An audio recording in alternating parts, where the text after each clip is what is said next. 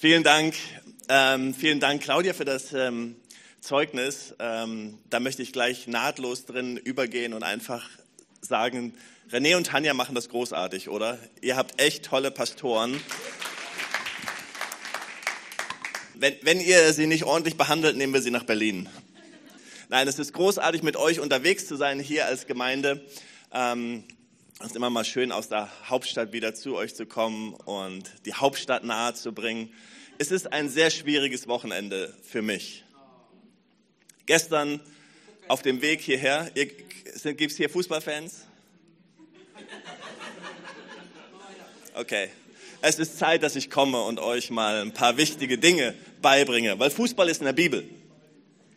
Schon, schon im Alten Testament sagt Gott zu Noah, ähm, du gehst in den Kasten, ich sorge für den Sturm. Also schon da lesen wir was über Fußball.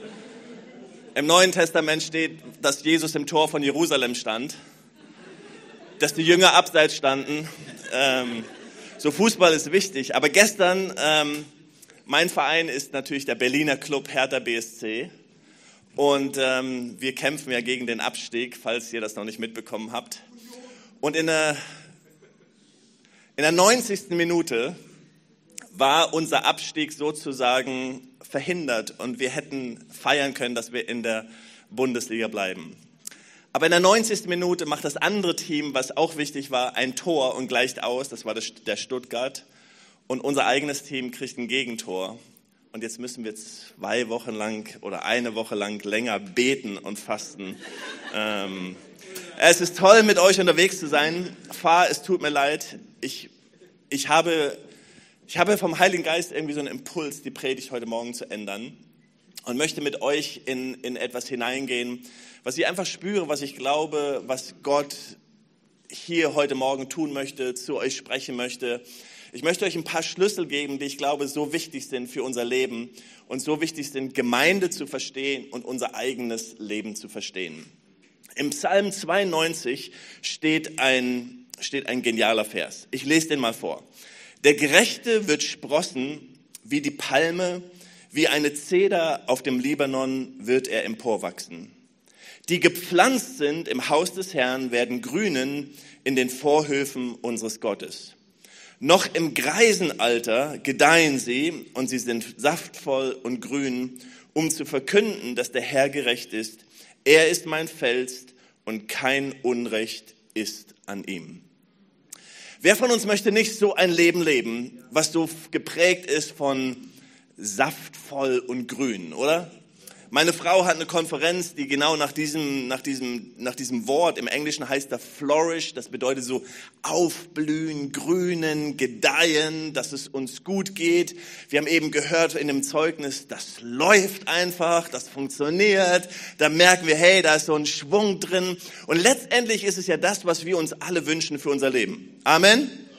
Wir wollen uns so, wir wünschen uns ein Leben. Ja, wir wünschen uns ein Leben, was davon geprägt ist, dass es saftvoll ist, dass es grün ist, dass selbst wenn wir alt sind, dass wir merken, wow, irgendwo ist da noch Kraft, da ist Hoffnung, da ist Zuversicht. Wir haben einen Traum, wir wissen, dass Gott das ausgesprochen hat, dass er Pläne hat, Hoffnung und Zukunft. Und wir nehmen das alles und wir umarmen das in unserem Leben. Wir kennen das wahrscheinlich alle in unserem Leben, dass wir verschiedene Arten von Beziehungen haben. Da gibt es die Menschen, mit denen wir Beziehungen haben. Wenn wir, weg, wenn wir ein Treffen mit denen haben und dann wieder nach Hause gehen, dann denken wir, puh, da fühle ich mich irgendwie leer hinterher. Das war so einen ganzen Abend oder einen ganzen Nachmittag, wo ich nur gegeben habe. Und dann gibt es andere Beziehungen, andere Freundschaften, die wir vielleicht haben. Und wenn wir mit denen zusammen sind, dann gehen wir nach Hause und denken, wow, das war ein toller Abend. Das war einfach, wow, das war klasse. Und das war so toll, Gemeinschaft zu haben, oder? Kennt ihr das?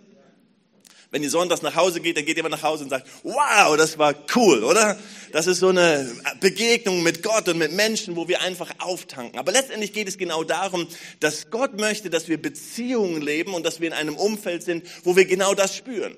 Wo wir das spüren, dass es saftvoll ist, dass es grün ist und, und dass es uns gut geht. Gott möchte, dass wir einander hochheben.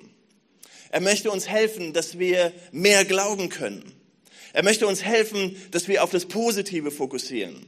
Er möchte uns helfen, dass wir Menschen sind, die Magnete sind. Wo Menschen sagen, wow, das ist ja cool. Das, was du hast, das möchte ich auch haben.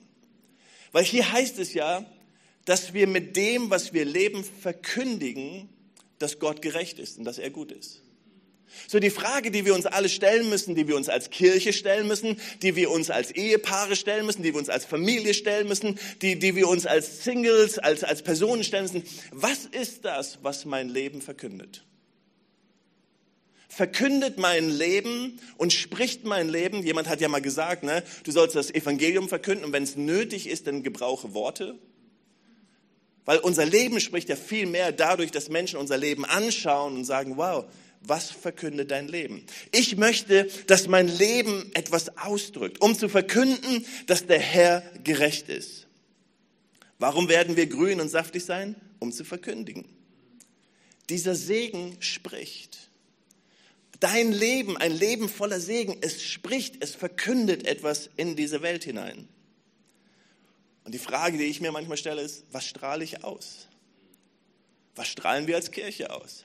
Ist es nicht traurig, dass eigentlich viele Menschen die Kirche damit identifizieren und sagen, also wenn du Party willst, wenn du leben willst, dann geh nicht in die Kirche. Dann ist das woanders. In der Kirche ist, naja, vielleicht langweilig, vielleicht irgendwie, da sind, da sind Grenzen, da sind Barrieren, da darfst du dies nicht und da darfst du jenes nicht, da ist dieses nicht. Das ist das Bild, was Menschen haben. Aber das ist ja nicht das Bild, was Gott uns gibt sondern das Bild, was Gott uns gibt, ist, dass da Leben ist. Leben im Überfluss. Jesus sagt im Johannes 10, Vers 10, der Dieb ist gekommen, um zu stehlen, um kaputt zu machen, um zu zerstören. Aber ich bin gekommen, um euch Leben zu geben und Leben im Überfluss. Überfluss. Gott liebt es, Leben zu geben. Nicht nur ein bisschen. Gott möchte, dass wenn wir in den Gottesdienst kommen, Gott möchte, wenn wir in die Kirche gehen, wenn wir Gemeinschaft miteinander haben, wenn sich die jungen Leute treffen, wenn sich die jungen Erwachsenen treffen, wenn sich die Senioren treffen, dass dort Leben ist. Dass dort nicht Langeweile ist, sondern dass da Leben ist. Ich weiß nicht, wie das bei euch ist, aber wenn Leben ist bei uns im Haus, dann ist es meistens nicht leise sondern wenn Leben ist, wenn meine Jungs, ich habe vier Jungs, davon sind drei Erwachsene, wenn die eine Party schmeißen, dann sagen meine Frau nicht, dürfen wir kommen oder sollen wir gehen? Und meistens ist es besser, wir gehen. Und ähm, aber dann, dann ist da Leben im Haus, dann ist da etwas. Und Gott möchte, dass da Leben im Haus ist. Wollen wir Religiosität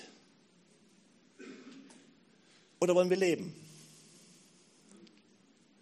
Wollen wir Religiosität oder wollen wir leben? Denkt mal an die Geschichte des verlorenen Sohnes. Der verlorene Sohn, der kommt nach Hause und ich habe mal, ich weiß nicht, ob ich daran erinnern könnt, ich habe mal darüber gepredigt hier. Der kommt nach, der kommt nach Hause, er dreht sich um, er hat diese innere Bekehrung, er dreht sich um und er sagt, ich habe gesündigt vor meinem Vater und im Himmel und ich gehe zurück und ich werde ein Diener des Hauses sein. Und er kommt zurück und was ist zu Hause? Der Vater schmeißt eine Party. Wow, das. Und warum erzählt Jesus uns die Geschichte? Jesus erzählt uns die Geschichte, um zu erklären, wie das Herz des Vaters tickt.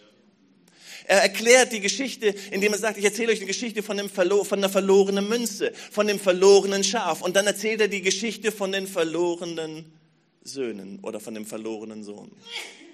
Und er erklärt es, Gesundheit. Und er erklärt diese Geschichte, oder er nimmt diese Geschichte, um das Herz des Vaters zu erklären.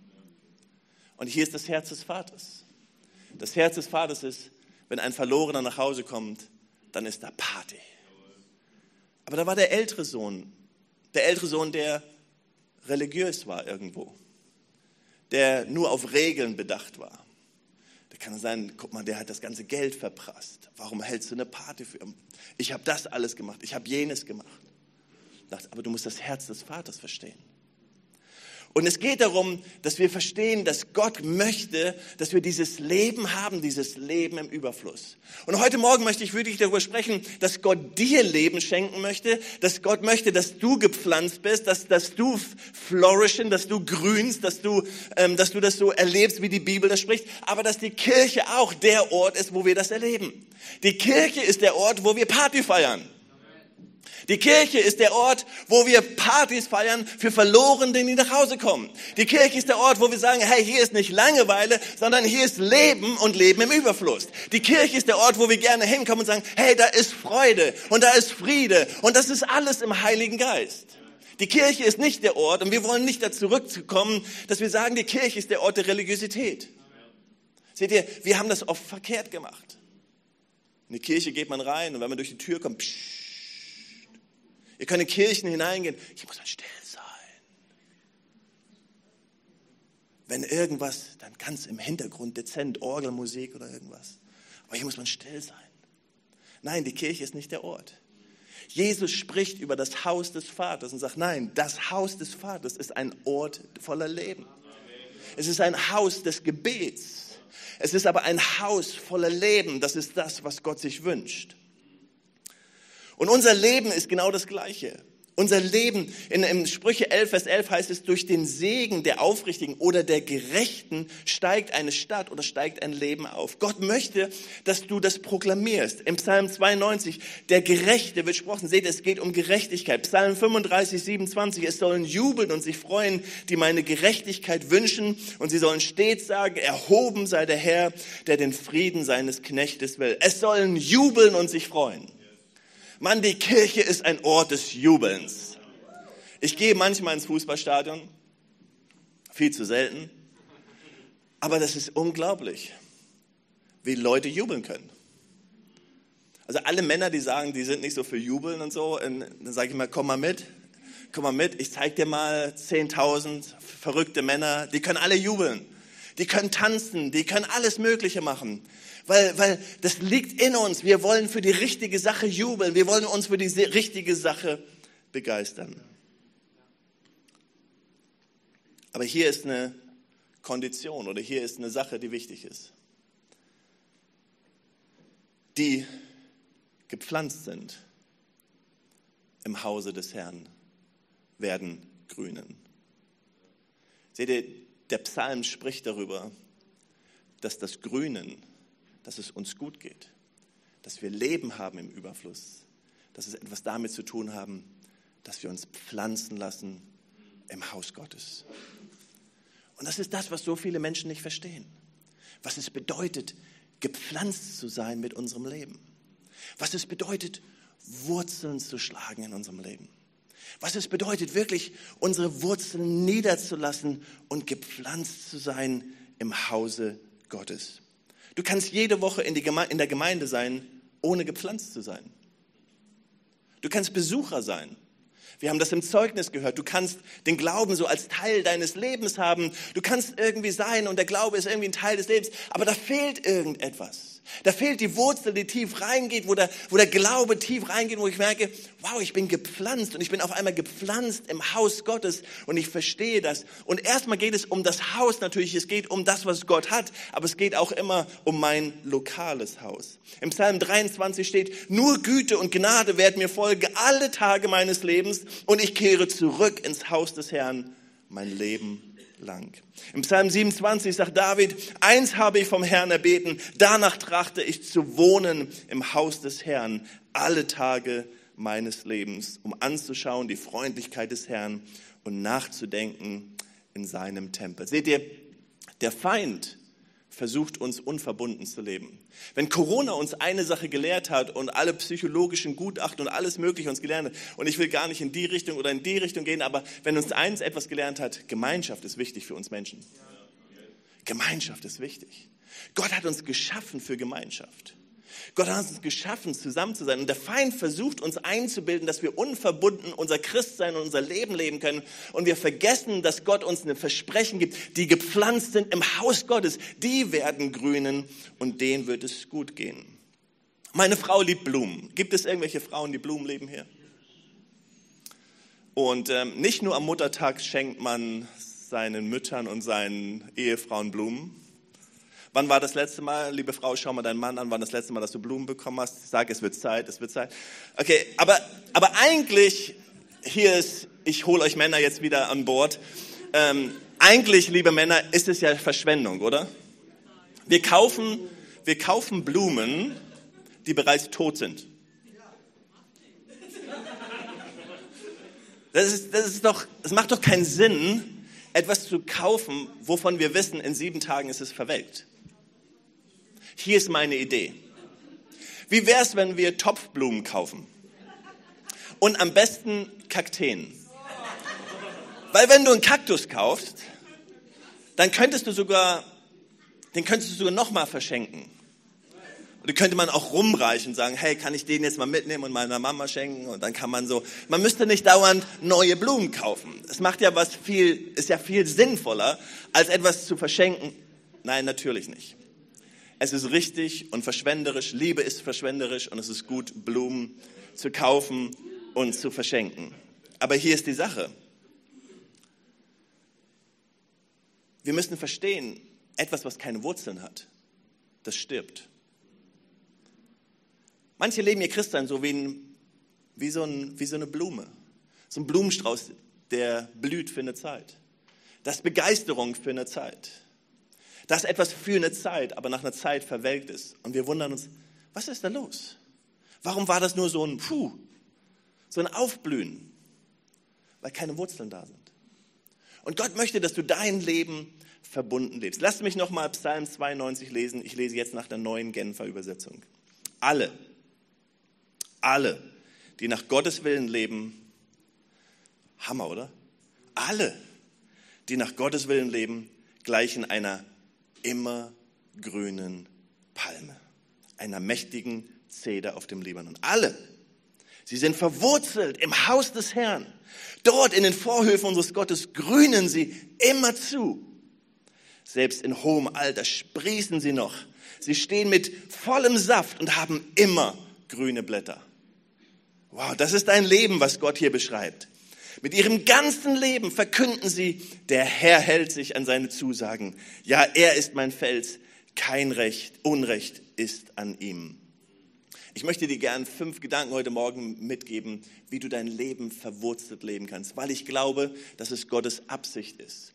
Ich glaube, die Gemeinde und die Kirche hat einen Ruf wie niemals zuvor, dass Menschen uns anschauen und sagen, ja, ich möchte grünen. Ja, ich möchte dieses Leben haben. Es war zu lange, dass Christen irgendwie aussahen als die Langweiler, als die Menschen, die kein Leben hatten, dass christliche Ehen irgendwie ein bisschen langweilig und Familien manchmal langweilig aussahen und unsere Gottesdienste davon geprägt waren von irgendwie, hey, wenn du Party haben willst, geh woanders hin, aber geh nicht in die Kirche. Aber Gott möchte, dass die Kirche gefüllt ist mit Leben. Wir wollen grünen, wir wollen grünen da innen drin, aber die Kirche soll es ausdrücken, dass dort Leben ist und Leben im Überfluss.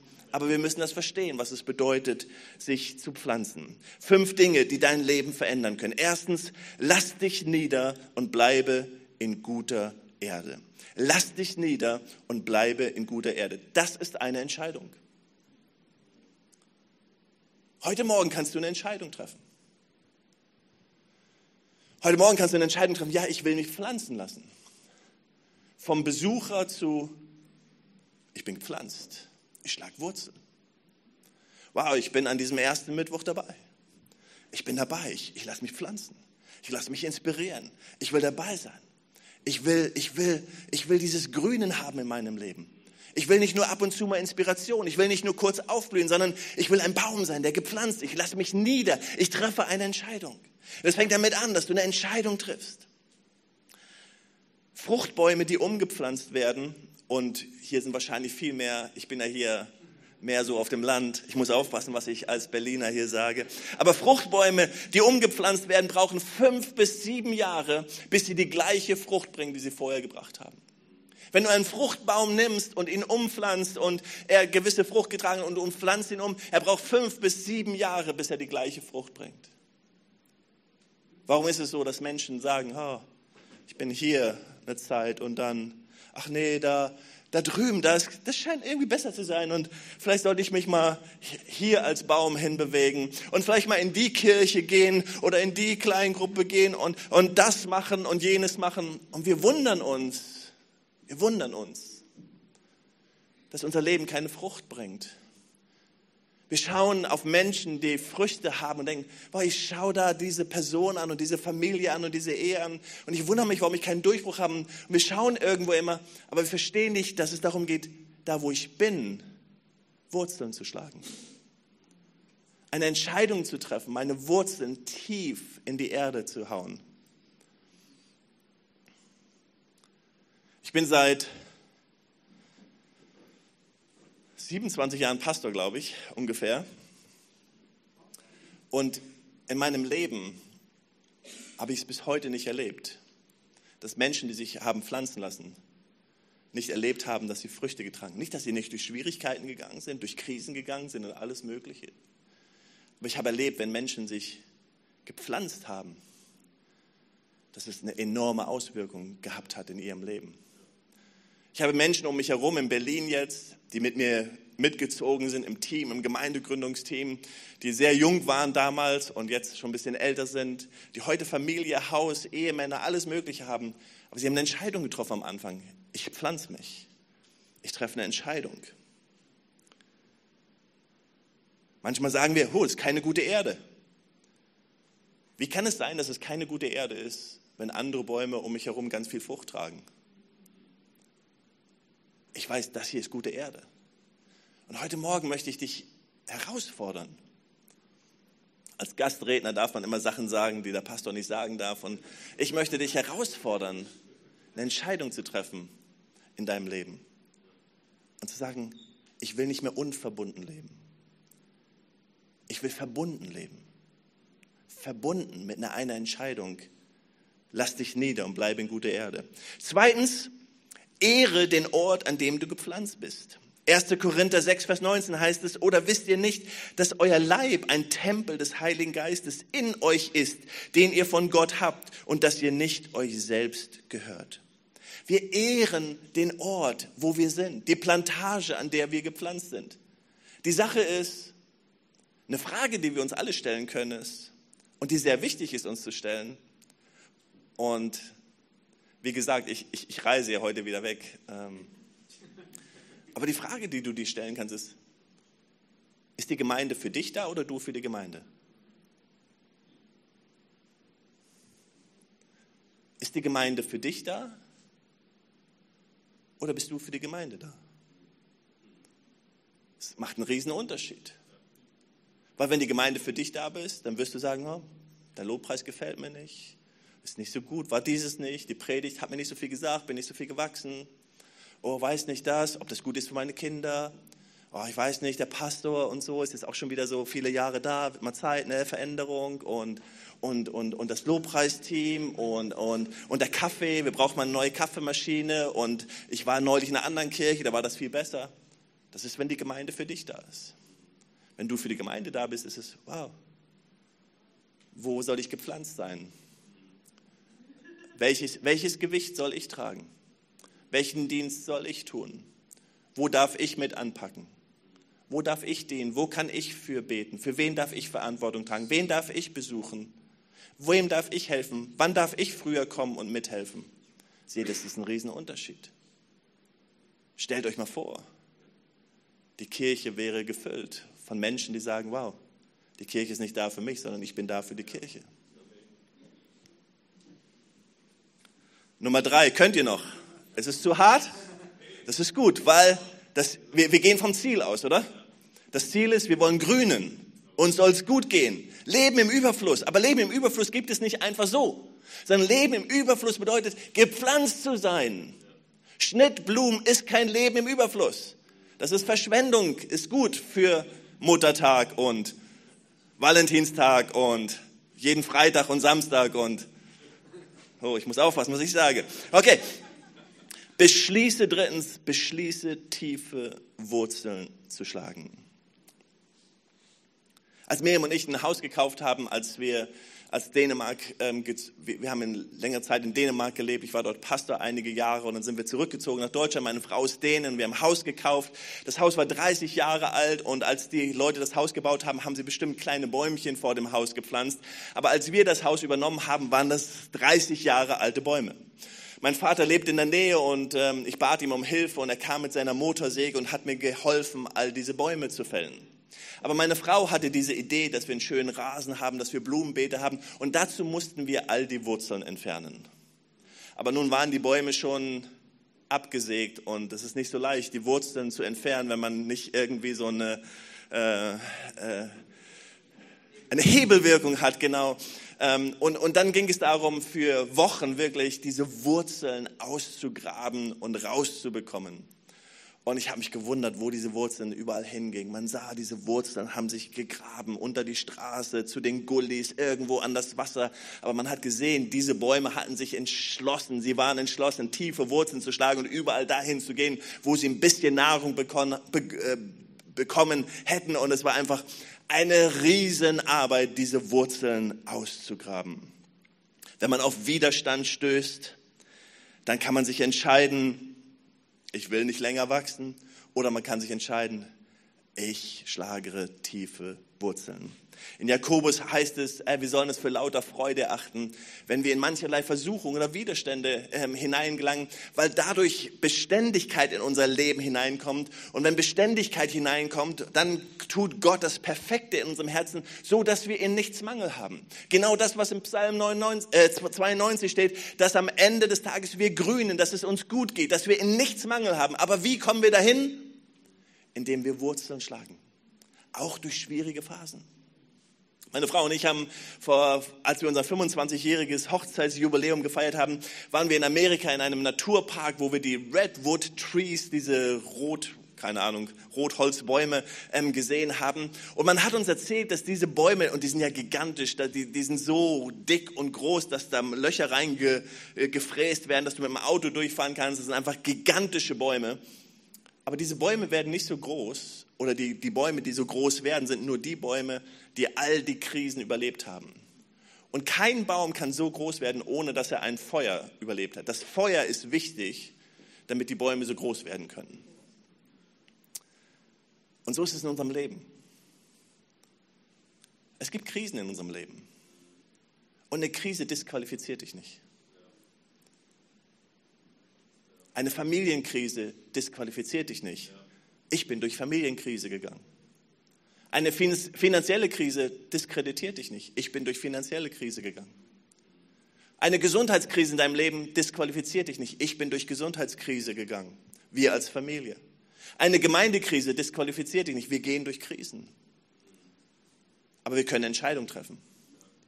Wir können eine Entscheidung treffen sagen, ich schlage, ich entscheide mich, tiefe Wurzeln zu schlagen.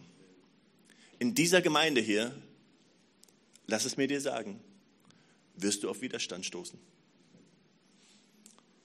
In dieser Gemeinde sind nicht nur perfekte Menschen, weil du bist hier. Und ich bin hier.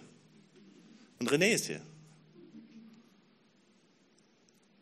Es ist so leicht, manchmal einfach zu sagen, oh, ich, ich lasse mich woanders. Ich, ich, aber es ist eine Entscheidung, die wir treffen können, tiefe Wurzeln zu schlagen. Sagen, okay, es ändert sich etwas in meinem Leben.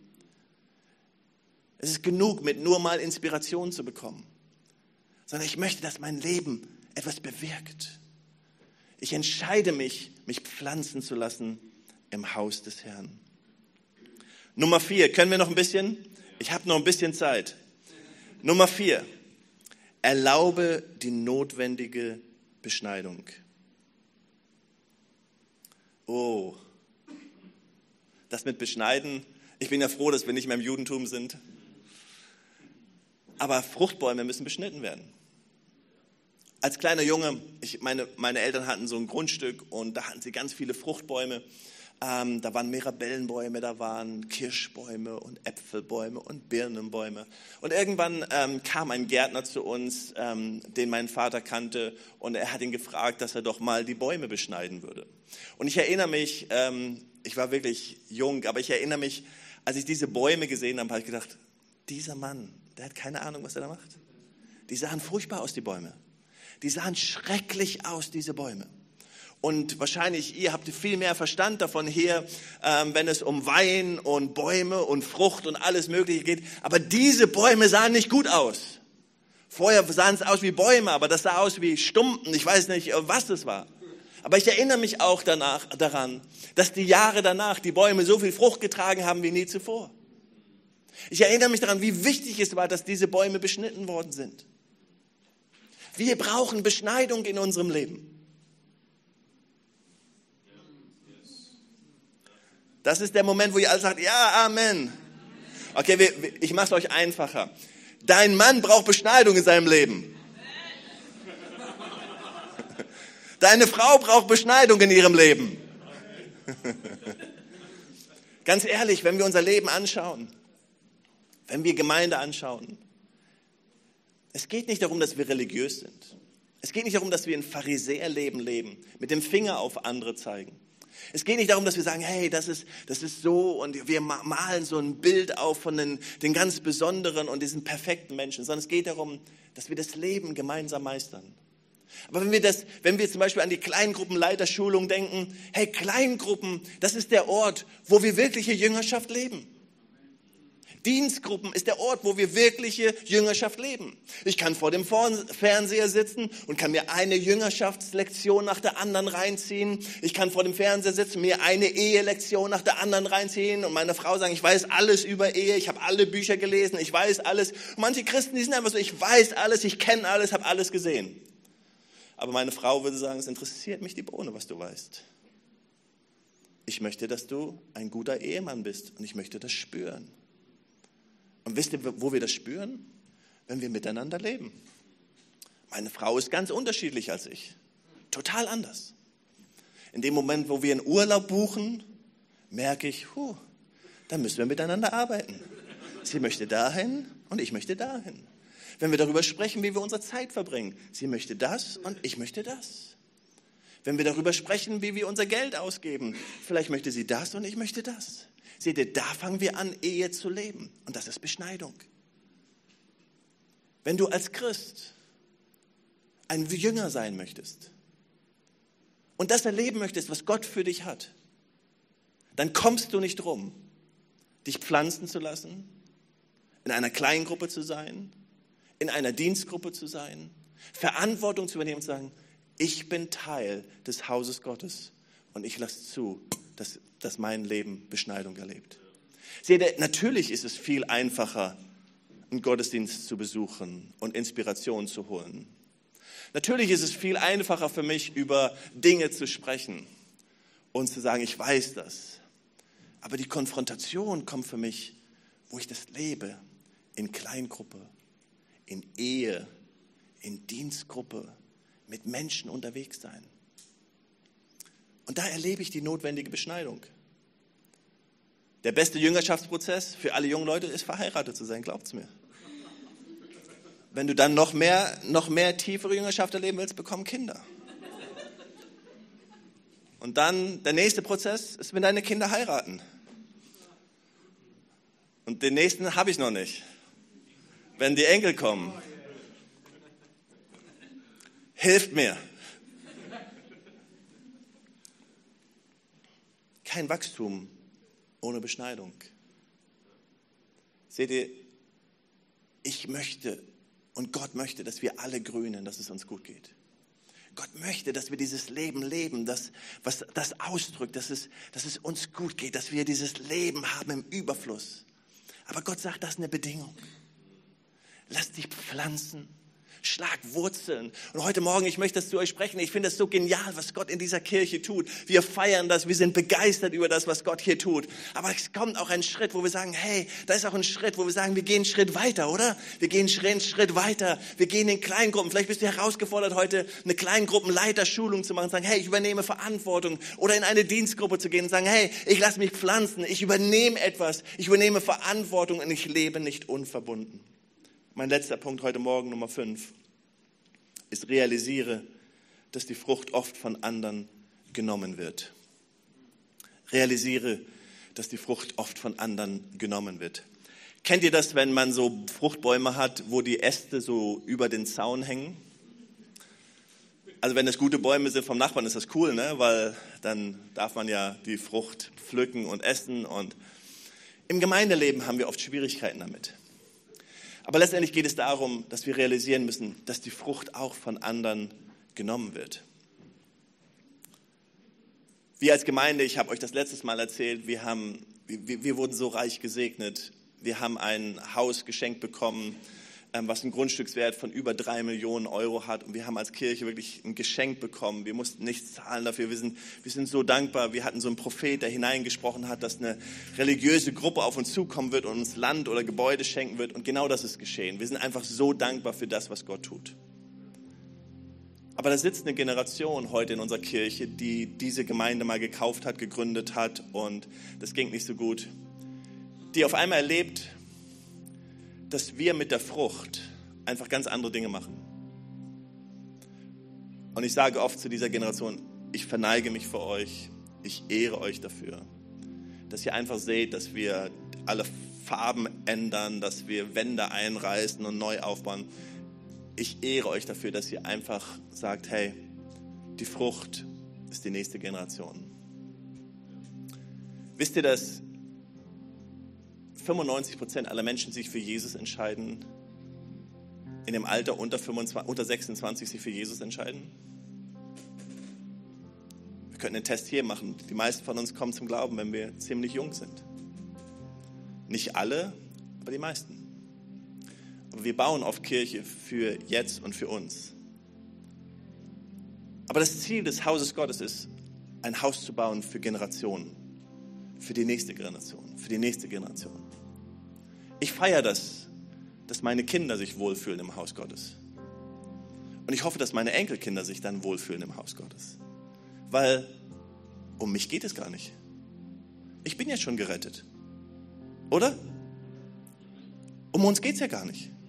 Wir sind ja gerettet. Wir freuen uns darüber, dass unser Name im Buch des Lebens steht. Aber das Haus hat eine Verpflichtung. Das Haus hat eine Berufung. Das Haus Gottes hat eine Berufung zu sagen, wow, wir sind da für Generationen.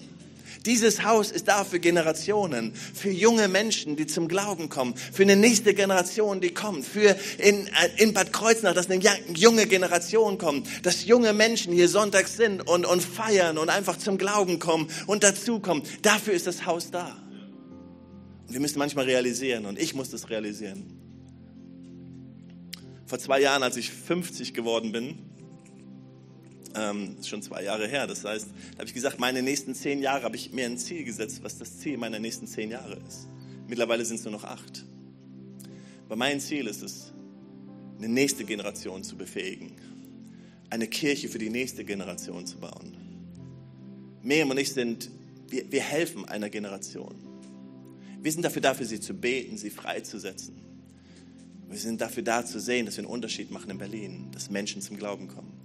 Gott möchte alle Generationen erreichen. Ich hoffe, ältere Menschen erreichen ältere Menschen, Familien erreichen Familien, junge Erwachsene erreichen, erreichen junge Erwachsene, Teenies erreichen Teenies. Aber wir wissen, dass wir eine Verantwortung haben. Das ist eine Verantwortung, die wir haben als Kirche.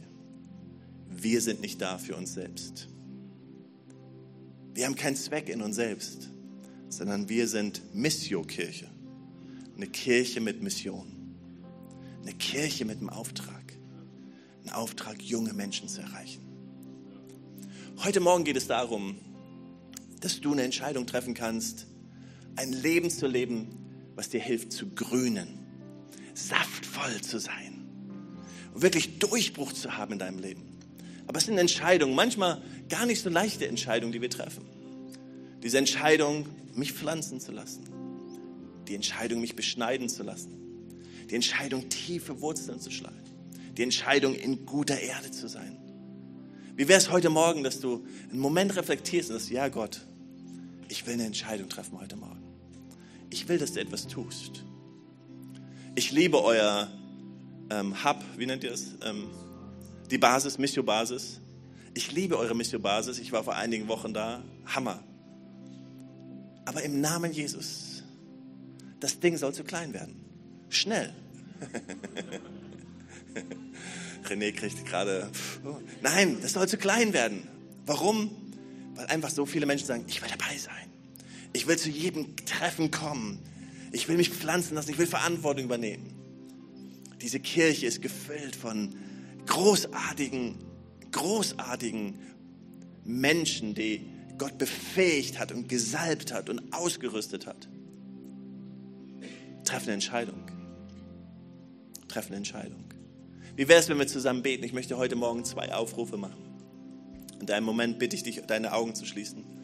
Mein erster Aufruf geht dahin, wenn du dein Leben unverbunden lebst mit Jesus, mit Gott, möchte ich dir heute Morgen eine Gelegenheit geben, mit Gott verbunden zu sein. Jesus ist auf die Erde gekommen, nicht für die Kranken heißt es, sondern Jesus ist, äh, ist für die Gesunden, sondern Jesus ist auf die Erde gekommen, für die sagen, ich brauche dich, Jesus. Ich brauche dich. Und wenn du sagst, Jesus, ich brauche dich, dann, dann ist er da heute Morgen. Der zweite Aufruf, den ich danach mache, ist für Menschen, die sagen, ich will eine Entscheidung treffen. Ich will eine Entscheidung treffen, mich pflanzen zu lassen. Etwas muss sich in meinem Leben verändern. Oder du sagst, ich muss eine Entscheidung treffen, mich beschneiden zu lassen. Ich will eine Entscheidung treffen, es muss sich etwas ändern in meinem Leben. Ich will nicht mehr dahin schauen, dass, das, dass, dass, dass beim Nachbarn das Gras grün ist, sondern ich treffe eine Entscheidung, dass mein Gras grün wird, dass mein Leben grün ist, dass mein Leben Durchbruch hat. Lass uns einfach einen Moment die Augen schließen.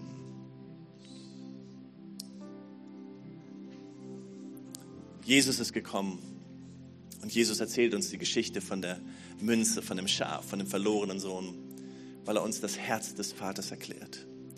Und das Herz des Vaters ist, er, er, hält Ausschau, er guckt und er guckt, er guckt. Er hat keine größere Sehnsucht im, im Herzen des Vaters gibt es, als dass Menschen nach Hause kommen. Deswegen ist große Freude im Himmel über jeden, der zurückkommt. Vielleicht bist du hier, du hast schon mal eine Entscheidung getroffen, aber du sagst, eigentlich bin ich auf Abwägen und das schon lange, aber ich will zurückkehren. Vielleicht hast du nie, noch nie ganz bewusst gesagt, Jesus, ich will dir folgen, aber heute Morgen sagst du, ich will dieses Leben verbunden leben. Jesus, ich brauche dich, ich will Ja sagen. Und wenn eins von diesen Dingen sagst, ja, das bin ich, dann lade ich dich ein, einfach deine Hand zu nehmen. Du musst nicht aufstehen, nicht nach vorne kommen, nichts Peinliches. Aber wenn du weißt, dass Gott dich heute Morgen ruft zu einer Beziehung mit ihm, dann lade ich dich ein, einfach deine Hand zu heben. Wir beten nachher gemeinsam ein Gebet ähm, und dann lade ich dich ein. Dankeschön, danke, danke, danke. Gott sieht jede Hand. Danke, ich sehe auch die Hand. Sehr cool. Jesus liebt es. Jesus liebt es. Im, Im Himmel, im Himmel ist schon laut, da ist schon Party, da ist schon Freude, weil im Himmel ist große Freude über jeden, der zurückkommt. Ähm, wie wäre es, wenn wir ein Gebet sprechen? Ich spreche einfach einen Satz vor und wir beten das alle zusammen. Und ob du deine Hand gehoben hast oder nicht, wenn du sagst, das ist mein Gebet, dann bete es einfach mit und dann gilt dir das auch.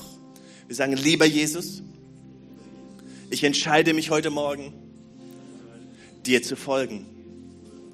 Ich danke dir, dass du für mich gestorben bist, dass du auferstanden bist und ich lebe jetzt mit dir. Ich bekenne, das Alte ist vorbei und etwas Neues beginnt jetzt. Im Namen Jesus. Amen, Amen. Komm, lass uns denen, die ihre Hand gehoben haben, einen fetten Applaus geben. Großartige Entscheidung.